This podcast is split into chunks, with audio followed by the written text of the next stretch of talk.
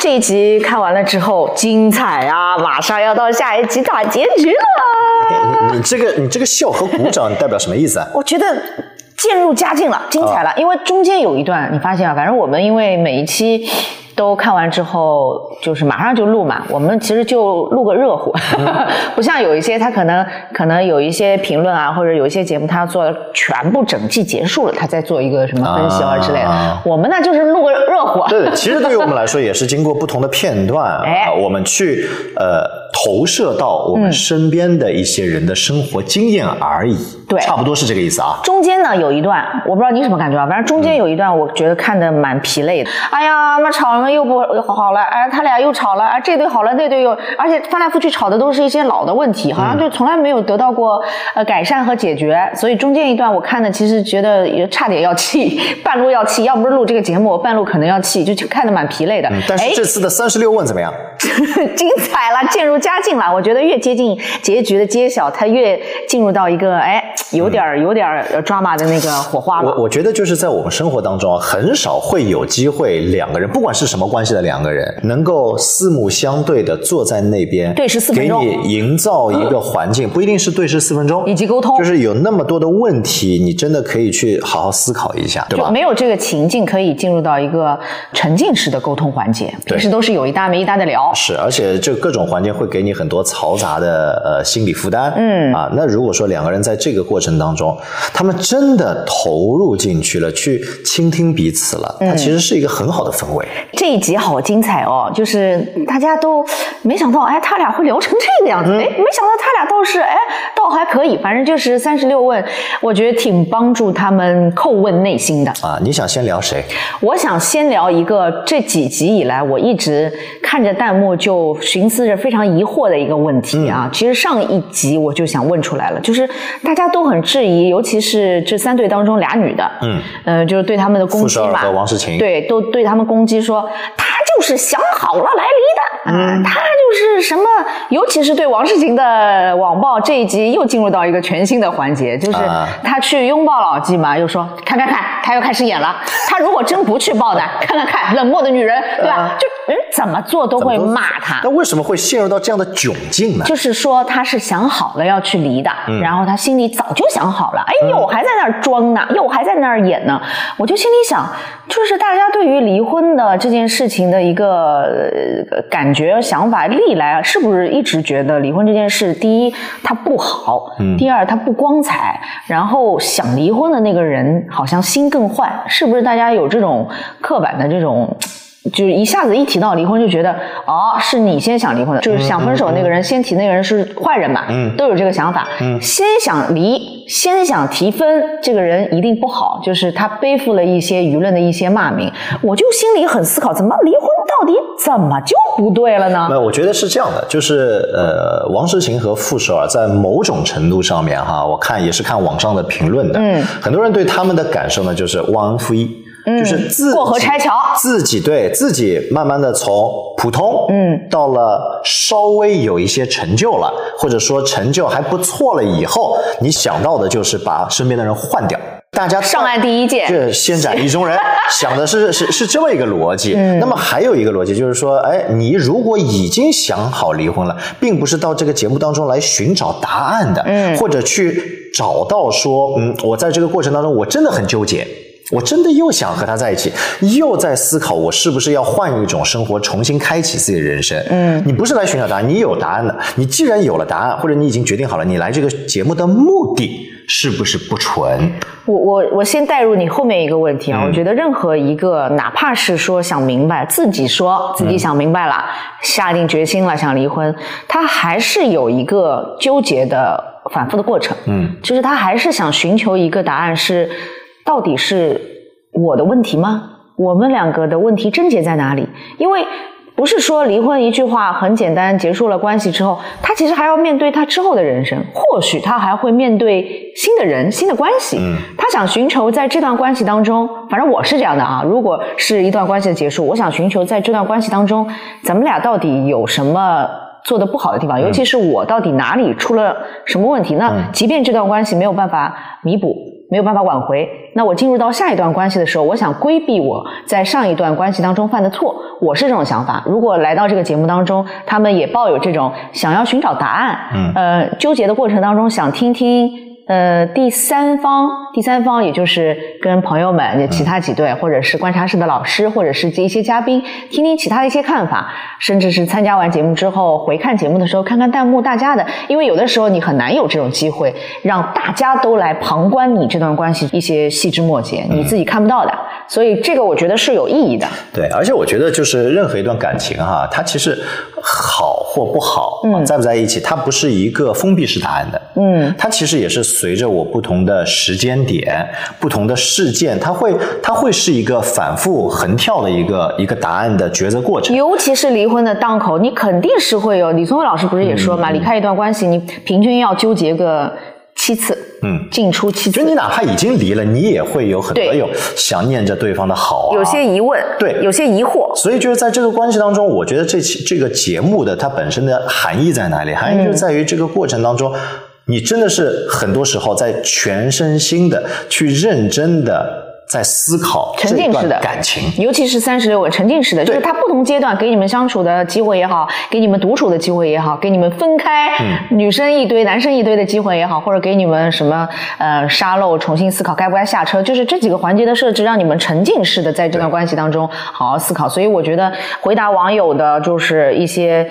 呃，吐槽他们什么想好了还来节目？我觉得不管想好了没想好，或者你以为你想好了，在这个节目的十八天旅程当中，对他们来说都是有意义的。是，哪怕是你就算退一万步讲，都想好了，嗯，都要分了，那这十八天也是你们一个回忆啊。对对对，没准没准就是在这个十八天当中啊，我我再换一个逻辑哈，嗯，如果但凡有一方他真的下定决心一定要分的话，我觉得可能他也没有必要一定要把这段感情我放到。这个节目当中来，以在某种程度上面可能会阻碍我下一段感情进入的节奏。哦，就是这种呃不良的居心不必有，就是他嗯可能会比较冒险，就不管是秀出秀出了恩爱曾经的回忆点滴，还是说在这个过程当中暴露了自己的问题，嗯，他其实对于下一任。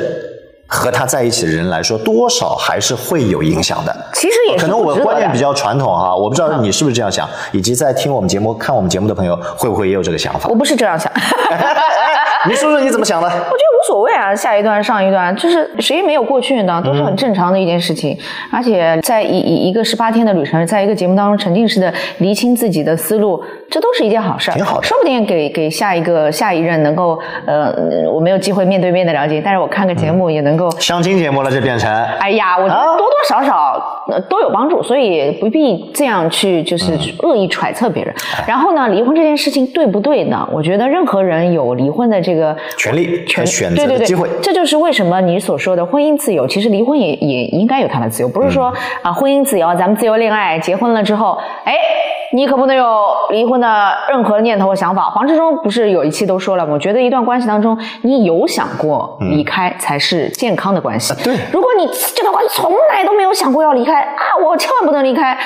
想都不能想，呃，从来没有想过，啊，我一定要这辈子就跟这个人 绑定了，我绝对离不开他的。以前有个不是开玩笑的，不健康。有个开玩笑的统计或者一个数据说，在婚姻当中，你可能有两百次想要掐死对方的念头，有五百次想要离婚的，有三百次 什么，就反正就是有很多想杀了。但是这就是在于婚姻，可能如果说当你们金婚银婚相伴到老，在最后那一刻还有老伴在你身边，他的最大。的意义嘛，对不对？那一件很简单的事情，你把它持续的去做，谁都做得到。但是，一件就是看似简单，实则充满着荆棘坎坷的事情，你不断的去把它维系下去，有问题了，慢慢再去做调整。嗯啊，通过回忆或者翻篇，或者我们再好好的经营，我们调整经营策略，就像公司一样的嘛。嗯啊，你时代变了，环境变了，你如果还是按照原来的经营方式，它大概率是要出问题的。就是要过过事儿，过过不同的事儿，过过事儿才是过命的交情。我觉得有想过离开，确实才是一段健康的关系。是，所以退一万步讲，就是大家骂成这样，我就退一万步讲，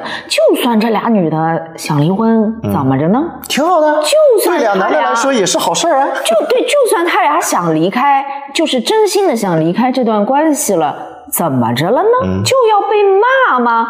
就是怎么没有离婚的自由了吗？还是他们的点在于？你想离开就离开吧，啊，就是不要逼老纪净身出户。人家哪季哪一集哪句话逼老纪净身出户了？主要是老纪的很多这个财产啊什么的都是都在他那儿啊，在在王诗晴这儿。那么按照新婚姻法，我又要说了，不是说钱在谁这儿，他就是钱就是这个人的呀。对对对，小尚老师研究的很透彻。不是不是在谁名下，这个财产就是谁的了呀？你们稍微学学法好吧？有法律有法律啊。尤其是因为他们投射了老纪可能上一段关系，上一段关系当中是老纪。主动选择净身出户，就是他把很多的东西留给了前任、前妻。这，这这人家也他们以为老纪这一段也会这么做。对，人家也说了，老纪是不是因为王诗晴而放弃了上一段，又跟王诗晴在一起了？然后现在就是很多人就我在网上也看到过，就是王诗晴这个介入的点不太对嘛。哦哦，就是你又拆散了人家这边，好，现在你成长起来，你又要把老纪给，可能就是我觉得夹杂着很多在节目以外的因素进行的评判。那大家脑补了好多。我不知道，我我也不去说这件事情到底是怎么样子，只是说在这个节目的过程当中，我觉得三十六问，呃，能够让彼此真的去交流了啊，谈出自己的心声，呃，我觉得是一个很好机会。如果说正在恋爱当中或者婚姻当中的这个男女们有这样的机会，不妨也可以去聊一聊，效仿的去做一下。我觉得大家怒点应该是在于，就是你你走就走，嗯，你第一个你别带走他的财产，就是对他不公平，好像就是都心疼那个被被留下的那一方。不管是老七还是老刘，第一个是你对财产上不要对他有亏欠，嗯，这个是大家的怒点，要公平。人家都还没这么做呢，没说要 先提醒，对，先提醒你可别，道理也是对。然后还有一个愤怒的点就是。哦，他们有一种那种哦是什么东西？那我加的啊，他们的心态是有一种利用式的那种逻辑，就是啊，利用完了，一脚踹开。嗯，就是早年都是他帮你多，他扶持你多，他牺牲多，他支持你多，现在你就一脚推开，就是他们觉得一开始这个感情就不纯粹。这是他们感觉，就是一方在利用另一方。我我们因为在看这些节目的时候啊，难保不投射到自己的生活经验，嗯，或者说我们难保不害怕类似的事情在自己身上发生，嗯，就好比说被别人在感情当中利用完了以后，然后被一脚踹开，对，那呃，就别人是不是这样的情况，可能我们真没有办法单从节目当中去看出来。大家都觉得是利用，嗯，就是节目都还没有播出，他们俩相处一开始。的那一段呢，这都是已经过往了。但是大家投射了一开始，你一方肯定是利用另外一方，那我就要想了。老纪当时找王诗晴的时候，王诗晴二十出头，青春少女，啥也不懂，懵懵懂懂。那你作为一个弹幕啊，我不是说老纪质问王诗晴不纯粹，可能他俩相处过程当中，老纪心里门清的，王诗晴对我到底是不是爱还是利用我？他他心里可能有杆秤，但是大家都以为王诗晴一开始是利用老纪的资历。在行业里的人脉资源，各种去傍着老纪，嗯，然后现在利用完了之后一脚踹开，大家是这个剧本，那我就要问了，你觉得老纪一开始既然是利用的关系，你觉得老纪一开始找王诗婷，他就是纯粹的爱啦？他就是完全没有，就是所谓的老牛吃嫩草。他一开始找着一个比自己小那么多的一个女生，带有一种他把自己的小多少十多岁。十岁是有的，肯定带有一种一开始你知道有一些成熟的男人，他在把控另外一半的这个呃能力过程当中，他会找偏小的，或者是偏比较初识社会、不太不太懂事儿的，或者是他在经营这段关系的当中满足了自己的一种无论是掌控欲也好，还是那种养成系的那种感觉，你懂吧？我不是说老纪一定是啊，就是可能是会有这种过程当中是满足了他一些掌控欲的，因为你会觉得呃成熟的熟女。或者是呃，就是比较呃聪慧的，我还是这么说吧，就是 有一些社会阅历的，你觉得你把控不住，你觉得累，你在这段关系当中，你也。考虑了这种利好啊，嗯，你也有这种心态啊，会没有吗？凭什么就这段节目十八天，你通过镜头你看不到那些，你只看到啊一个非常呃呃逻辑非常普世的一个叙事，呃，你利用他的资源，你帮自己抬高了自己的身价，然后现在你红了，你要一脚踹开他，嗯，包括傅首尔也是啊，你当时也是默默无名，凭什么你参加节目现在红了之后，你要一脚踹开老刘？那么。过程当中怎么了？人家刚在一起，确实只有利用关系吗？你就不相信人家一开始两个人都是一个 nobody 的时候，人家就是相爱的？要么就是他是有爱的成分，他不是光为了利用他。如果你觉得利用他，那也不是单方面，这个利用他，他也利用了他。当时两方呢，我觉得就是像我们，就只是从我生活经验来出发啊，嗯，很正常。一个事业还不错的男性喜欢年年轻貌美的女孩子，我觉得也很正常。一个年轻貌美的女孩子喜欢一个能够给自己带来安全感的、事业做得不错的这个男士，对，这都是择偶当中的加分项，凭什么就不行呢？就那一刻他们是契合的，对啊。但是后面的发展是什么样子的，我们也很难说。嗯，但是大家确实在某些程度上面会比较不喜欢说，呃，那种价值观，就是说利用，呃，我我。我没有你，我也可以这么好，嗯，因为他没有办法做假设了，因为正是因为有了老纪，你到现在人生一步步走到这里，是不是跟他强相关，还是他把所有资源都给你，你没办法去证伪，嗯，对吧？因为很多事情我们是证实和证伪，它都不容易的，嗯。那么，那接下来呢，我们要做的是一件什么事情？我们要做的是看待任何一段关系的起起和落落，嗯，对吧？这个都是正常的。那所以，对于我们在评判一段关系的开始。到结束，其实我们还是带着，就是说，两个人不管是情绪价值，还是说你社会资源的价值，它都是一种不断的在进行价值互换的它的动态过程。我觉得大家对于王世勤的愤怒啊，多数带入了普世婚姻当中的一个呃性转的状况，就是多数情况之下都是。男的事业有成，然后发展的脚步很快，然后抛下了那个原来家庭糟糠之妻，对对对，所谓的对吧？就是这个叙事是大家嗯。一直以来比较愤怒的，嗯，哎，突然在节目当中看到了一个性转版，嗯，大家自动把就是尤其是女性啊，自动带入了这个角色是弱者的那一方，就是老纪的那一方，嗯，就是我做了那么多，哎，你看现在他长大啦，翅膀硬啦。要把我一脚踹开啦，就带入了那个弱的角色。嗯，但我想说的是，即便是一个历史长河当中一直抨击的那个抛弃糟糠之妻的那个叙事啊，嗯，我觉得糟糠之妻也不是完全就是不能抛弃的。无辜的，该抛弃也不是不是说应该抛弃的啊，就是家庭本就不应该这样经营。嗯，就是男的一方，你不应该为了自己的事业完全把自己的妻子。放在家中说，你就给我做一个全职的太太，然后你的事业也应该牺牲掉，因为我们家有一个人要顾家庭的话，你就牺牲掉你的事业，你就不用想那么多，我就给这个家提供钱就好了，然后你就在家带孩子，你自动。把它设定为我们是这样一个分工，然后那个妻子竟然也答应了。呃，我觉得这个这个，我觉得他不能够一言以蔽之啊，他没有办法一概而论。因为比如说像我们父母都还身体不错啊，然后还能帮着带孩子，或者经济条件不错，还有阿姨能够帮着带孩子，这是一种。但确实我们要看到，在生活当中是有一些家庭都不过来的，这他都不过来，他没有办法，必须有一方他要维护好家庭的，包括孩子成长的一个轮转。嗯。没有办法，他没有办法去复刻。你是说这个分工也是就是商量的结果？商量结果，对我我我我承认很多家庭确实是这么运作的。但是作为全职在家的一方，我不管是男是女哈，你作为全职在家的另一方，你不能就这样接受了自己完全没有自我。我觉得，如果真的是有被要抛弃糟糠的那一方的这个，就是造成今天这个局面，你是有责任的。你默认了，或者是你被迫接受了自己就是这样一个处境，那么你就想好，将来你有一天面对极大的风险，就是这一天，就是这一幕。嗯，如果你想好了。你去跳这个火坑，其实这是一个坑哈，我我觉得这是一个坑，就是任何一方，就比如说我现在先生叫我，你那个工作可以，对吧？怠慢一下，也不用太上心。然后，但是我们家我现在要出去挣大钱了，当然我是为我们这个家挣大钱，所以你必须要在家里给我带孩子这种。如果他跟我这么说，不是命令我，或者是商量，我会觉得这是是一个坑的。我要想好的。嗯，首先我要对这个人有足够的信任。你选择到底要不要孩子，还是要不要工作？想想孩子算了，扔给小军带吧。我我愿意当男阿姨。我先要对这个人，就是我对面这个人，他的人品有足够的人品不好不好你也嫁了是吧？嗯，不是，就是他在这方面他是一个怎么样的认知？就三观方面他是怎么样的认知？他是不是一个他事业有成之后也能够足够看得到对？对方牺牲和感恩的这么一个人，这是一个这点说的很对。就你一定要认知到，你他是不是这么个人？就是我们现在要提倡的是什么？要提倡的就是帮家里安顿好一切的那个人，他的价值是极大的。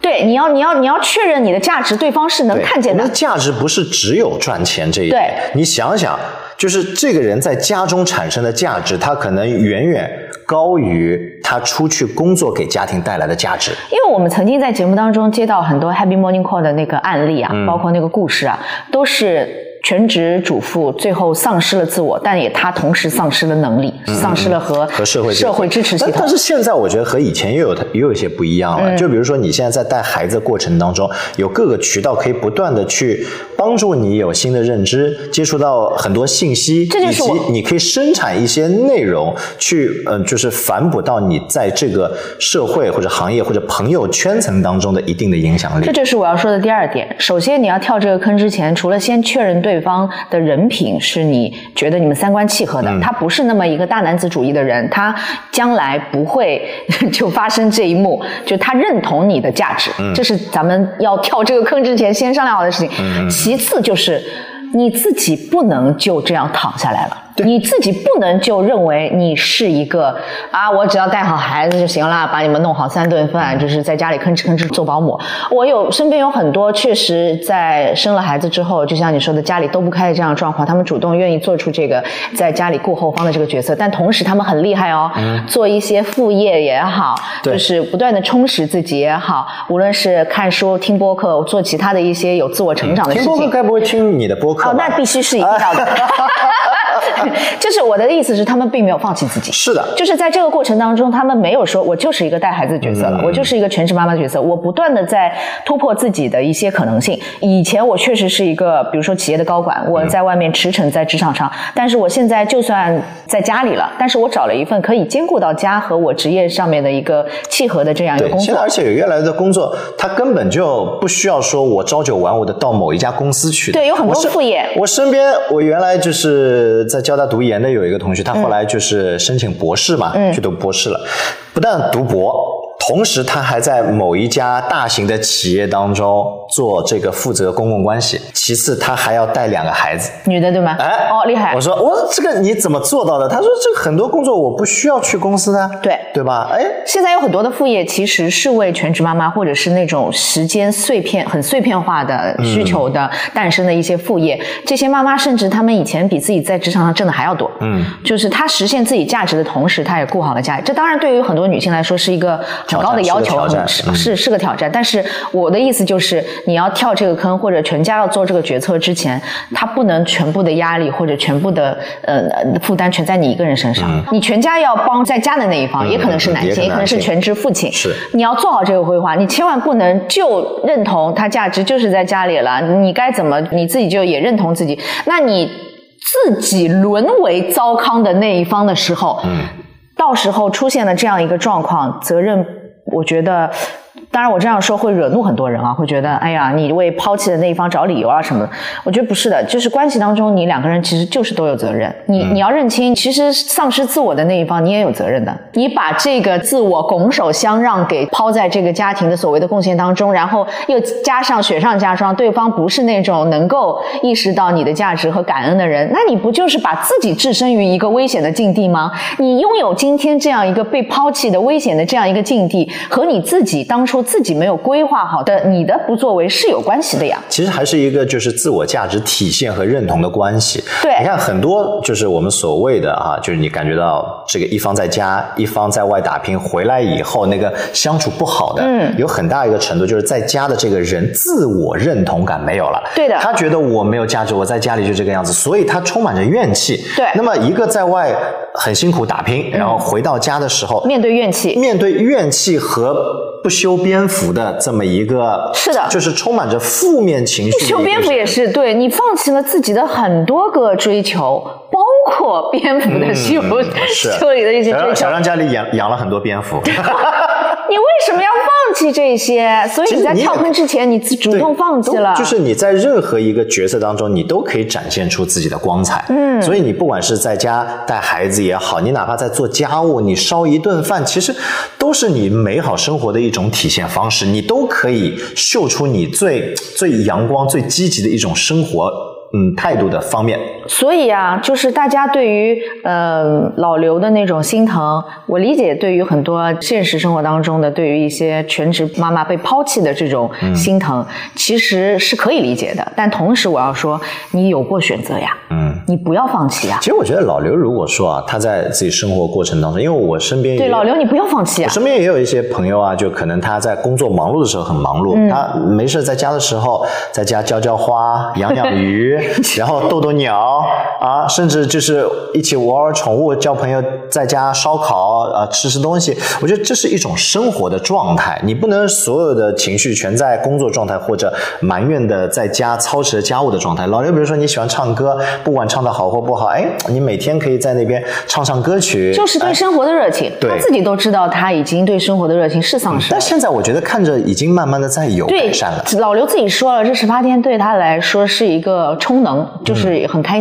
然后他自己在那个六个圈喊话的时候，都对傅首尔说：“首尔，我会重燃对生活的热情。”哎呦，你这个 这个断句啊，这个节奏学的挺像的嘛。对他就是这么说的，就他也意识到他。日常生活当中或者过往，他确实是有丧失的。就是你重燃对生活的热情，你整个人状态好了，我相信你会在生活当中看得到对方的需求，以及让生活变得越来越有趣。你一定要在自己的生活当中哈，找一件能够让你产生多巴胺的事情。就是他们的生活丧失了趣味，你知道吗？就虽然他们两个彼此还是互相关心，然后我们也觉得他们很爱的，就是是很爱，是很留恋的，但他们。们。生活无趣，因为无趣是常态，嗯，而爱是在节目当中迸发的那几个点，对，你靠那几个点没有办法支撑日常生活的重量的，所以大家会觉得，哎呦，就包括我其实也觉得他们很可惜啊，老刘和傅首尔其实蛮好的，你们何必要分开呢？你们两个不分开好不好？但其实大家带入到呃傅首尔的这个呃角色，我觉得我能理解的，就是我眼前这个，比方说啊，我眼前这个男人他是爱我的，我也非常信得过他的人品，嗯，他是很善良的一个人，他也是。就是我毋庸置疑，他是我们家里的，就是我能做做的，他不是说嘛，是我当时能做的最合适的一个选择。嗯，但是呢，具体的事情来了，比如说我这么忙，嗯，我副手儿工作 这么忙，然后家里要碰到一些水电煤或者装修，或者孩子有个什么事儿，嗯，哦，不会的呀。还是要我出马的呀，嗯，地板尺寸量不好的呀，装修一摊乱，什么都不懂的呀，不懂的同时他也不会去学，然后叫你帮我搞个手机吧，你两万多张照片没了，突然。是他自己格式化掉的，对呀，这也是一种能力的，他确实是一种能力的，我对你无可奈何，就是我叫我老公，比如说帮我搞个电脑，搞个手机，弄个备份，这事儿很难吗？我已经忙成这样了，嗯，就你你后来一气之下找了别人的老公帮你弄。你能听到的所有的就是老刘在家里的，就是除了很具体的啊，接送孩子是他很具体的一个一个分担，其他呢我没有听到。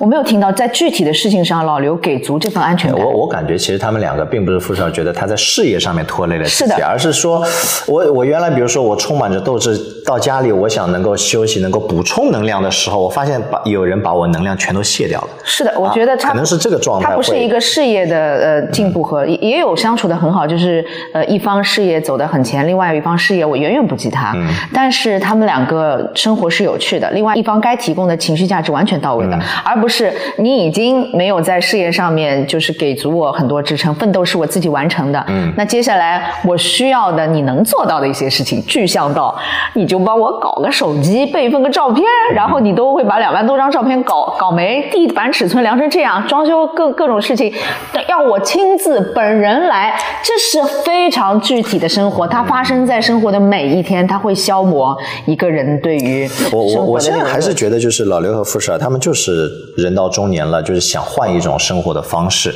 因为因因为就是就是有疲态了，对，有疲态了，以及现在就是大环境以及在倡导的很多理念都觉得我一个人过也挺好的，嗯，对吧？那那不管怎么样，就尝试呗，嗯，人生也就是一个体验型的游戏，你什么样的体验你都去感受一下。尤其是我在做了所有的努力那么累，回到家里之后想获得一些情绪价值，就是谢谢你爱我包容我，我去。你说，你说说看，嗯，我要什么呢？我要什么甜言蜜语一张嘴没有，能力能力没有，然后就有一颗爱我的心。你是在说谁？你过得下去吗？老刘还是说王睡睡、张硕？我说老刘啊，我先回到张硕硕啊，不张硕硕、王睡睡 和张硕。我就说那个情绪价值也都没有，大家可以尝试着带入女方的日常的生活的具体的每一个事件，去体会一下她的那种绝望，就是死在小事上嘛。是所谓的死在小事上。其实王睡睡其实也是，就是他，你时常会看到他的心软。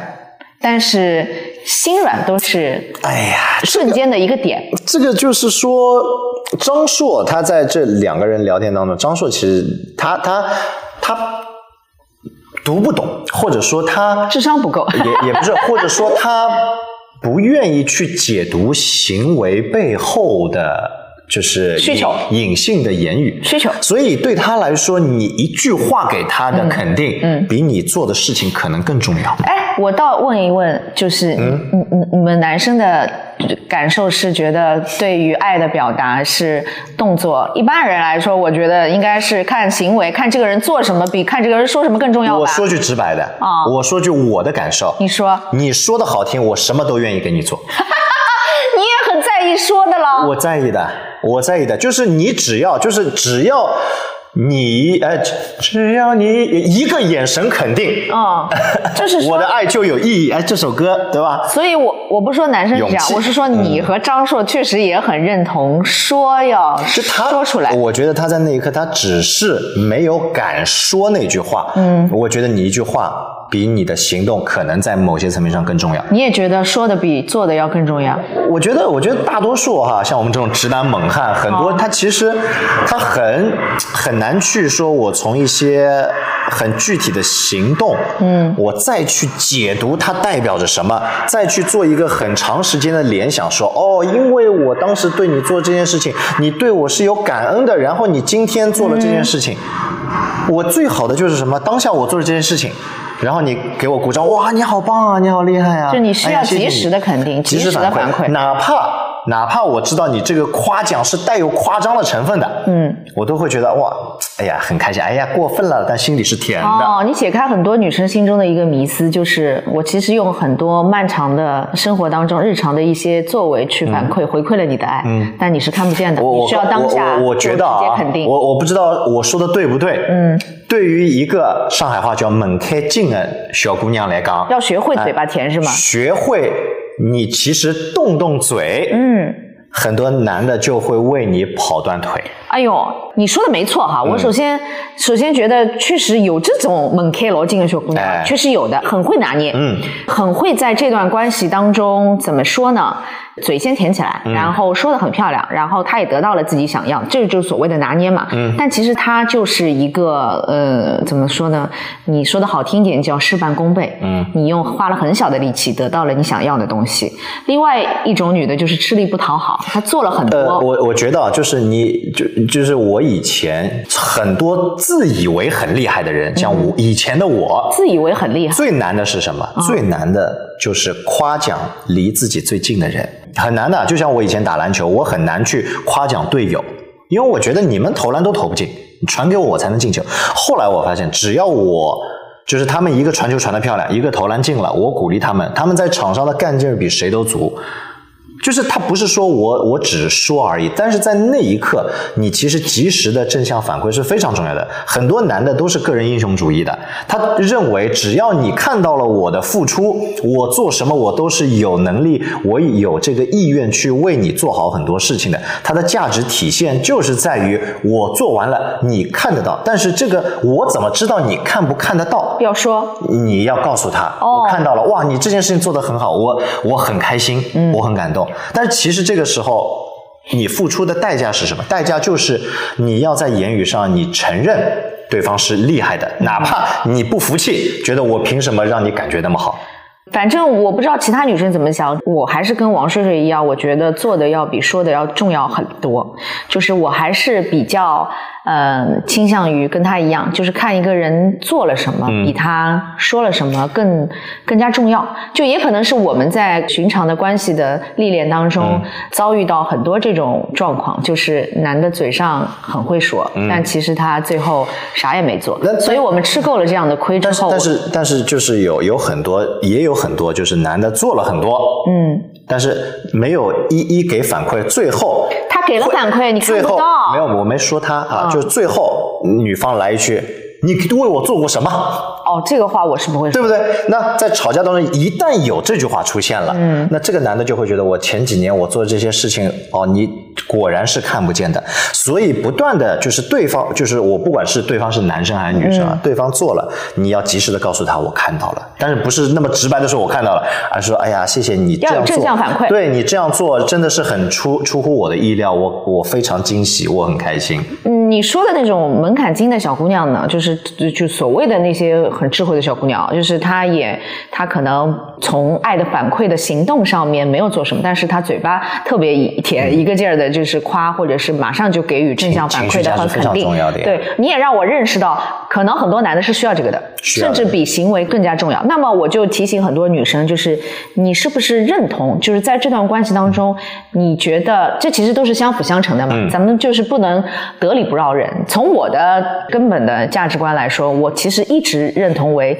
行为比言语更加的实在和重要。实在肯定是实在，实在和重要。但是你看重这段关系，你看重对方，其实你也不想破坏这段关系，你不想让他走，你想留住这段关系。那么经营的过程其实就是你一个相对妥协的过程。如果为什么会吝惜去夸赞对方的言语？我想说，王睡睡，如果你。当然，我我个人觉得不必在乎他和张睡的 这，我是劝分的这一方，我绝对是想劝睡是快跑的。但如果我是说王睡睡心里你自洽的就是要留住这段关系，你觉得想要经营好，包括我们生活当中很多女生，她想经营好眼前的这段关系，你也。充分意识到了你的对面这个人，他好像比较在乎你的肯定，嗯，你就在你的行为的同时去加一句肯定，不难，对，就是你不要就是杠着在那边说，哼，我就认为行动比嘴上更重要，这俩只能两选一，你选吧，我就选行动。你要是不认同我这个价值观，你要只顾着想听好听的，对不起，我会我我说不出好听的，我不会给到，没那么多非黑即白的。就是如果你是这么强硬的，你自洽。你也接受这个关系的经营不善和破裂，嗯，那也 OK。我觉得这是每个人心中自己的选择，他没有一个绝对的对错。我也觉得在关系当中苦心经营的人一定是做了很多的妥协的，嗯，当然也有一方他是也觉得姐姐独美自己好的，那你也做了一定的取舍和妥协。就每个人他其实都有自己嗯舍弃掉的部分，但是如果你想经营好，其实这一步。多说一句不难，他也没有完全抵抵触到你的原则。就像黄志忠说，这两个不矛盾。嗯，就你做了爱的反馈的行动的同时，你可以再加一句当季的反馈，哪怕他跟你本人的个性啊不符。其实很重要。我现在，我现在，我现在就发现这些事情就是，呃，很多就是生理上面的差异。就好比，你要说出这句话，就好比你们女生说：“哎呀，我今天有什么变化吗？”嗯。其实，比如说你剪了一个头发，或者做什么，哪怕有些男的盯着你看，他都不一定发发现得了，看不了，因为很有可能吸引他注意的或者关注点，就好比我们看新闻，我们很多看的什么军事新闻、国家大事，女生可能更更爱，我只是一部分哈，比如说我更爱看看什么明星八卦之类的，它本身先天的生理上面的，或者在社会生存环境上面决定关注点是不一样的，男女大脑的构成对确实不一样，所以所以你会说，哎，我做了这些。这些事情你为什么没看到？是真的可能没看到，或者说是就是他的关注点在很多其他的方面。需要提醒，对，是张硕，张硕他确实笨也是有笨的地方，但是他确实需要敲打和提醒。同时呢，他也确实没长大，说实话。所以我觉得三十六问观察是一直说三十六问很好，帮了他们是个好事。这个好事是在于。王睡睡啊，你不要被自己的心软轻易的糊弄过去，你要认清楚自己真实的感受，是你和张硕的三观不合，就是你们两个三观真的不合。通过三十六问又重新确认了这一点，我理理性脑完全是。觉得王睡睡应该离开张硕，快跑。而且她这样一个懂得去用行动回馈爱的女生，就是你会发现你，你对王睡睡有付出或者对她好，她真的是有有反应的。她不是一个无动于衷、只求索取的一个人。我觉得这段关系当中啊，张硕其实被王睡睡牵着跑，就那一个排序上面来看，你有没有发现？对，爱情先抛弃这一点。我相信，如果他们两个独立作答的话，嗯。张硕一定不是这个排序，你信不信？我不信，就是因为他看到了我，他他有很多是跟随性的回答。张硕有很多要跟他杠着的地方。他有，他有。你这样做了，我也要这样做。就他认为，他先揣测，我认为我这样选择，我是能够契合你的需求的。但是突然你告诉我，你的需求不是这样的。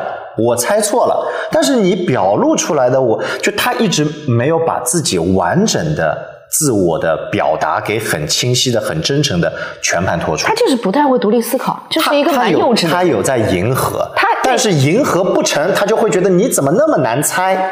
你怎么那么难伺候？对对，就是一个不太成熟的男的，他没有长大，他就是觉得他在。你要换一种长大不长大这件事，你看金莎和她的男朋友。对吧？那个确实，人家都看着呆萌，哎，我就喜欢，所以就还是两个人，他在不同的阶段，他能够包容对方的点在哪里？就是还是要什么？金莎那些不要了，已经。我觉得是王睡睡他自己要想清楚自己要什么。如果你还是要那种呃有来有往的，嗯，有互动的、有交互的那种爱，他希望有回馈的，我觉得他应该值得更好的人。我还是觉得，就是这么一个是懂得爱、懂得分享、懂得回馈的一个女生，你不应该把自己的精力和这些东西耗费在一个还没有长大的张硕身上。真的值得还有一种就是，你如果愿意陪着他一起长大，哦，那太辛苦了，太苦了。男生的成熟就和男生的发育一样，太苦了，很有可能就在暑假的那两个月突然长大。你知道他为什么一直长不大吗？因为他从来没有遭遇过那么一下子。就如同今天王睡睡即将要离开他的这么一下，真要长大，其实是需要先把你打在底，要打碎的，然后再重新构建。所以 Papi 酱前面那两集，我真的很读懂他的表情，说张硕他好像经过一夜，怎么开窍了？他一直保持怀疑，直到这一集 Papi 酱说出真相，他就说我一直对于他前面两集突然那种口若悬河那种开窍，我是抱存疑的。确实是呀，你不可能因为睡睡姐姐来说了两句话，你个人就会有如此大的改变，不可能呀。就是就是还是那个嘛，就是哦，我这两家我突然知道哦，好像你你要这些，因为他也强给，他也尝到了甜头，因为他说了两句，哎，睡睡马上就心软，以及就是表现出一种非常柔和的温柔的样子。自己底层其实还是没有把他夯实。是的，他就是没有长大。嗯。所以最后我们预测一下那三对，你觉得谁下车谁下谁不下车？你觉得？下车代表什么？下车是代表，嗯，这段关系没有结束，没有结束。嗯，不下车就是咱们就完完了。我觉得他们应该都下车的吧？啊啊！因为节目录完，他们肯定不能睡在车上吧？神经病啊！我是说那个环节。嗯，怎么讲呢？我觉得看了一些些一丢丢下一集的预告，你觉得？你看了吗？下一局的预告一些。我我觉得男男方哈，应该可能都都下车，可能应该是都下车。我觉得老纪肯定会下车，嗯，这是肯定的。首先，老纪一定会下车，而且老纪其实他言语上看得出他的改变，希望他能够落实到行动当中。是的他肯定会下车，因为他始终不愿意放弃这段关系，无论是最后的呃服软呐，还是那种强烈的要挽回啊，他都是一定要下车的。嗯，我觉得王诗晴。应该就是我个人，我个人觉得他应该下车吧，不然他就真的是坐实了他整个整一季对他的网暴。而且老季和王诗晴这一对的问题相对来说，关键看老季的改变。我觉得老季如果有个很大的嗯。就是意识到，如果他再照以往的那种模式相处下去，他俩肯定会崩。所以老纪如果能改改善的话，当然王诗晴也有很大的问题哈，王诗晴问题不小的。嗯。所以他俩如果进行一个改观的话，而且他们在三十六问的时候都彼此坦诚，对着对方说了一句道歉，对不起，很真诚的，对吧？也意识到对方。我感觉他们俩应该他们俩都下车，这是一个完美的结局。嗯。然后傅首尔和老刘应该已经想清楚要分开了。嗯。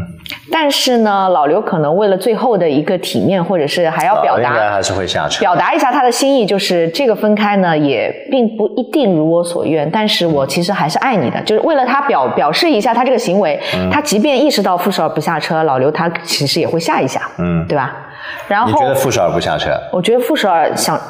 理性脑告诉我，他如果想清楚的话，他应该不应该下车，或者他就像观察室说的，他们两个下车都不代表这段关系的继续，他们把下车这个行为换成另一种新关系的开启。对的，那那他他下车也 OK，毕竟傅首尔能说。但是他俩绝对应该是关系就是差不多到尽头了。就我觉得最激烈的往往不一定分开。嗯，反而是最平淡的，它可能就是它的连接反而就变得更加浅显一点。然后张硕好像准备了一束花，他不下车是不是这束花有点浪费？所以我觉得张硕多少应该下一下吧。啊，是这个意思，是不是？我在预告里面看到张硕准备了一大束花。好，我们来看看预测到底准不准。然后最难预测的就是王睡睡，他本人也表达出来了一种纠结，因为你看他啊，咋咋整呀，没有头绪啊，他确实也在纠结。我觉得还是他可能，我觉得会下车。我希望他不下，好吧，王神，兄希望你别下。好像我们的纠结点分歧在这里。对，希望你别下。好，下还是不下？我们下期再见。下播。